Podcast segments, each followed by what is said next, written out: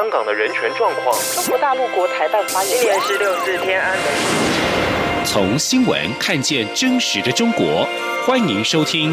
《中国这一刻》。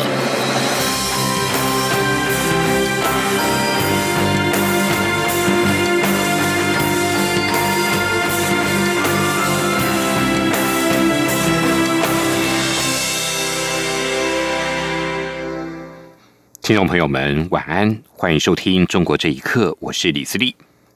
针对中国国台办表示，国民党前主席洪秀柱访问中国将展开对话协商一事，陆委会副主委邱垂正今天表示，中共倡议的民主协商是要统战分化台湾社会，台湾各界切勿有不切实际的幻想跟期待。邱垂正强调，政府鼓励正常的交流，但反对。中共将政治操作的手深入交流之中，要提醒政治人物前往中国大陆应该遵守两岸相关的规范，避免落入中共对台的促统布局。记者王兆坤的报道。陆委会副主委邱垂正表示，习五条倡议的民主协商就是要统战分化台湾社会，消灭中华民国国家主权的统一协商，专制政权也不可能有真正的民主协商。台湾各界切勿有不切实际的幻想与期待。国民党前主席洪秀柱将前往中国访问，中国大陆国台办说，双方将就两岸关系和民族未来开展对话协商。邱垂正表示，《两岸人民关系条例》规定，台湾人民未经政府授权，不得与中国大陆协商签署协议，因此要呼吁国人附录应留意我方相关法规规定，以免不慎触法。损及自身权益，邱垂正说：“政府鼓励正常交流，但反对中共将政治操作的手深入交流之中。中共为贯彻落实‘习五条’，近期以来密集透过邀请我政治人物附录，借机申论其狭隘的政治主张。”并要求我政治人物为其政策背书。关于中国共青团评与我大学院校交流一事，邱垂正指出，两岸学术教育交流有助于人民彼此认识与了解，但陆方近期扩大对我年轻学子的工作，政府要呼吁我方学校与陆方进行交流合作时，应依相关规定向教育部申报，同时应提高警觉，审慎评估。让两岸教育交流维持在教育跟专业性质，避免落入中共统战圈套。此外，同婚专法预定下周在立法院逐条协商与表决。邱垂正表示，两岸同性伴侣可依两岸条例相关规定，在台成立同性婚姻关系，其配偶与夫妻关系所生的规定都可准用。不过，如何申请来台？面谈程序等行政配套，还需各机关进行演绎。中央广播电台记者王兆坤台北采访报道。而针对在台湾的大陆配偶，陆委会拍摄了微电影，从大陆配偶第二代的视角描述陆配母亲努力的融入台湾社会的过程，呈现了陆佩追寻自我价值、实现梦想的努力，也希望台湾给予陆佩更多的关怀跟照顾。彼此相互理解，让爱无距离。记者王维婷的报道。在母亲节前夕，为了关怀大陆配偶的处境，陆委会拍摄微电影，由第二代的视角看陆佩妈妈融入台湾社会的过程。微电影相互理解、爱无距离的剧情，描述从宁夏嫁来台湾的回族陆配，一方面努力适应环境、照顾家庭，同时自己的女儿却不能接受母亲的陆配身份。女儿最后看到陆配母亲努力融入台湾生活，实现开餐厅的梦想，终于放下心中的偏见，不再逃避母亲的身份，彼此更理解对方。陆委会主委陈明通九号主持微电影发表会时表示，家人之间要相互理解，就跟两岸关系一样，希望彼此能够相互理解，对岸能够尊重中华民国的存在。他表示，陆委会前年开始陆续拍摄一系列以陆配为主角的微电影，也是呼应政府对陆配权益保障不遗余力。陈明通说。那么，陆委会已经啊研拟了啊《两岸人民关系条例》第二十二条的修正案，放宽还没领到身份证、还没领到身份证哈，那么经许可在台湾长期居留的陆配可以报考这个导游、领队、保险啊代理人和保险经纪人等四类共六项的这种考试。此外，我们基于人权的考量啊，政府现在也研拟修订国民年金法啊，开放持有居住证但无工作的陆配朋友，在拿到身份证之前，可以自愿加入。国民年金的保险啊，那么以上这些变革都是政府目前正在持续努力的目标。那么希望能够对陆配的这个权益有更多的保障啊。这部微电影其实就是主角李海荣的部分真实人生。他从宁夏银川嫁来台湾，也确实开了一家中式清真餐馆，也是电影的拍摄场景。李海荣的同学和先生的同学是好朋友，夫妻因此结缘，所以远从宁夏到台湾生活。李海荣的父亲一月过世，当时他才觉得宁夏跟台湾真的太远了，没有办法见到父亲最后一面，也是结婚这么多年以来第一次后悔嫁这么远。李海荣表示，年纪越大越思念家乡，每年都要回家一趟解乡愁。中央广播电台记者王威婷采访报道。再把焦点拉到加拿大，加拿大的法院八号再度针对华为公司财务长孟晚舟引渡案开庭。法庭外出现了抗议中国打压人权的示威行动，跟支持华为的声浪。孟晚舟引渡案控辩双方在舌战之后，将会二在二九月二十三号再次开庭。法官也同意孟晚舟以安全为由搬离现在的软禁居所。记者王峰、张婉如的报道。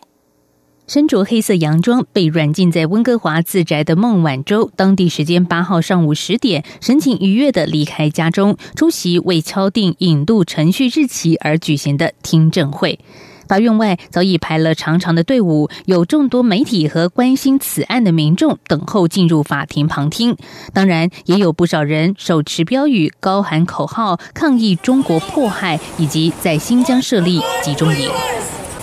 法庭内，尽管控方希望尽快敲定引渡听证日期，启动引渡程序，但律师指出，孟晚舟是受害者。辩方强调，孟晚舟没有违反加拿大法律，加拿大不应该引渡一位在家国并未涉及刑事犯罪的人去面临处罚，也再度抨击美国总统川普过去公开表示不排除干涉孟案的政治性言论，认为美国失去在加拿大寻求引渡的立场。辩方重提，去年加拿大应美方引渡要求，于温哥华机场逮捕孟晚舟时，被加拿大皇家骑警和加拿大边境服务局扣留三小时，非法搜查手机和讯问，未告知逮捕原因等，侵犯他的宪法权利，要求监等警方与海关披露相关讯息。最后，批示省最高法院法官裁定，九月二十三号到二十五号，以及九月三十号到十月四号再次开。庭进行讯息披露申请听证会，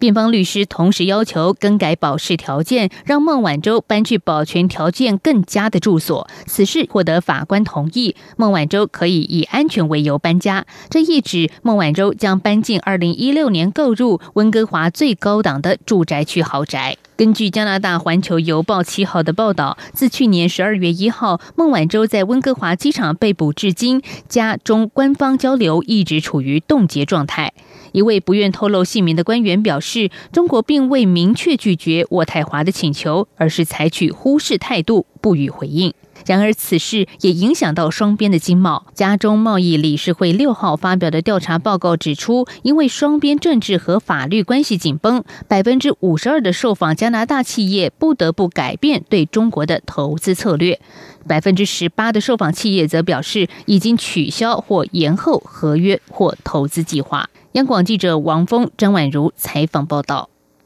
在美中贸易协商面临关键的时刻，中国国家发改委近日发出通告，针对全国粮食库存的数量跟品质展开全面大清查。评论认为，这一次对全国粮食的清查，出于美中关系可能出现恶化的战略考虑，提前防范粮食危机。记者，请听以下报道。美国总统川普宣布，将从十号开始调高两千亿美元的中国进口商品关税。中国副总理刘鹤仍依原定时间率领代表团前往美国，预定美东时间九号以及十号展开新一轮美中贸易磋商，以挽救双方谈判不至于破局。另外一方面，中国政府继二月底之后，七月在北京再度召开会议。针对全国粮食储存展开大清查行动。根据中国国家发改委网站消息，会议要求各地要切实执行大清查责任，主动发现、报告以及查处各类问题。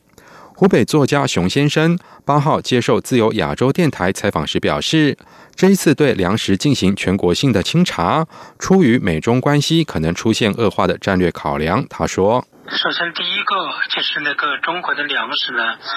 面临着很大的危机。第二个呢，可能中美啊贸易战呢，可能避免不了，因为中国的主要粮食进口是来自美国嘛，美国的粮食出口是最便宜的。如果中美贸易战真的打响的话，那么粮食进口这边呢，也就面临着很大的危机。仓库里也又没有多少储备粮，而粮食进口呢又不容易，就说明呢未来呢，中国面临着粮荒。危险。武汉居民彭女士说：“目前许多农民都已经放弃了种田，就连农民都在购买粮食。”她说。我们家也有亲戚亲属在这个农村的哈，他们现在没有地种粮食，就是种一点自己吃，哪有粮食交公粮，什么都没有。现在我知道是农民没有粮，没有地种粮食。那我们那个左邻右舍的话，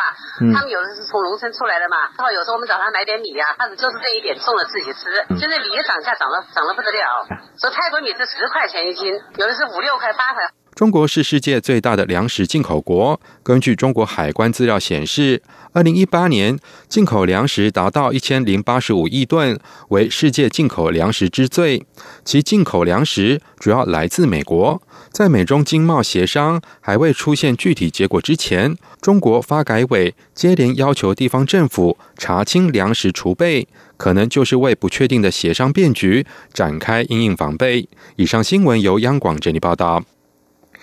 国际人权组织最近报告也披露了新疆当局借由手机应用软体实施科技化的监控。学者指出，中国正在快速的打造成为高科技集权主义国家。请听以下报道：英国传统媒体《卫报》和新媒体《冒险者》运用卫星技术发现的证据显示，中国当局从二零一六年以来，在新疆拆毁或破坏了大约三十座的伊斯兰清真寺，其中约有一半的清真寺几乎完全铲平。包括著名的艾提卡尔大清真寺，距今已经有八百多年历史，是新疆最大的清真寺之一。中国当局通过高科技监控系统打压新疆穆斯林的暴行，引发国际的密切关注。外界也担忧类似的维稳监控模式不仅在中国境内实施，甚至扩延到全世界。美国西雅图华盛顿大学人类学讲师白道人，二零一七年多次前往新疆实地考察。他经由一名叫阿里木的年轻维吾尔人的遭遇，描述了中国在新疆实施的管控系统怎么让穆斯林成了人工智慧的囚徒。他说，阿里木二零一七年从国外回到中国后，立刻被警方拘留，在拘留中心待了两个星期。他不知道自己犯了什么事，警方怀疑他涉嫌违反社会秩序，因为他有留学的经历。被释放没多久，当他和朋友前往商场，在经过人脸识别监测站时，警报响了。警员再次把阿里木带到警局，说他上了黑名单，不能离开居住的社区。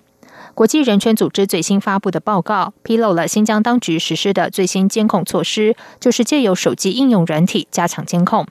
旅美法律学者滕彪接受自由亚洲电台访问时说：“这意味着中国政府正在快速的将其打造成高科技集权主义国家。”他说：“它已经远远超出了威权体制，呃是一个呃典型的而且有呃高科技作为技术控制手段的这样一个呃集权主义。”那这种极权主义，它对人权的侵犯、对自由的压制，超出了任何是威权国家，而且也远远超出了文革结束之后中共的这种呃控制体系。美国《华盛顿邮报》近日报道也提到，新疆已经成为中国政府的试验场，以发展全面的、先进的系统来监测民众。报道也警告，这不仅对基本人权造成前所未有的威胁，全世界也可能会受到影响。央广新闻整理报道。以上中国这一刻，谢谢您的收听。这里是中央广播电台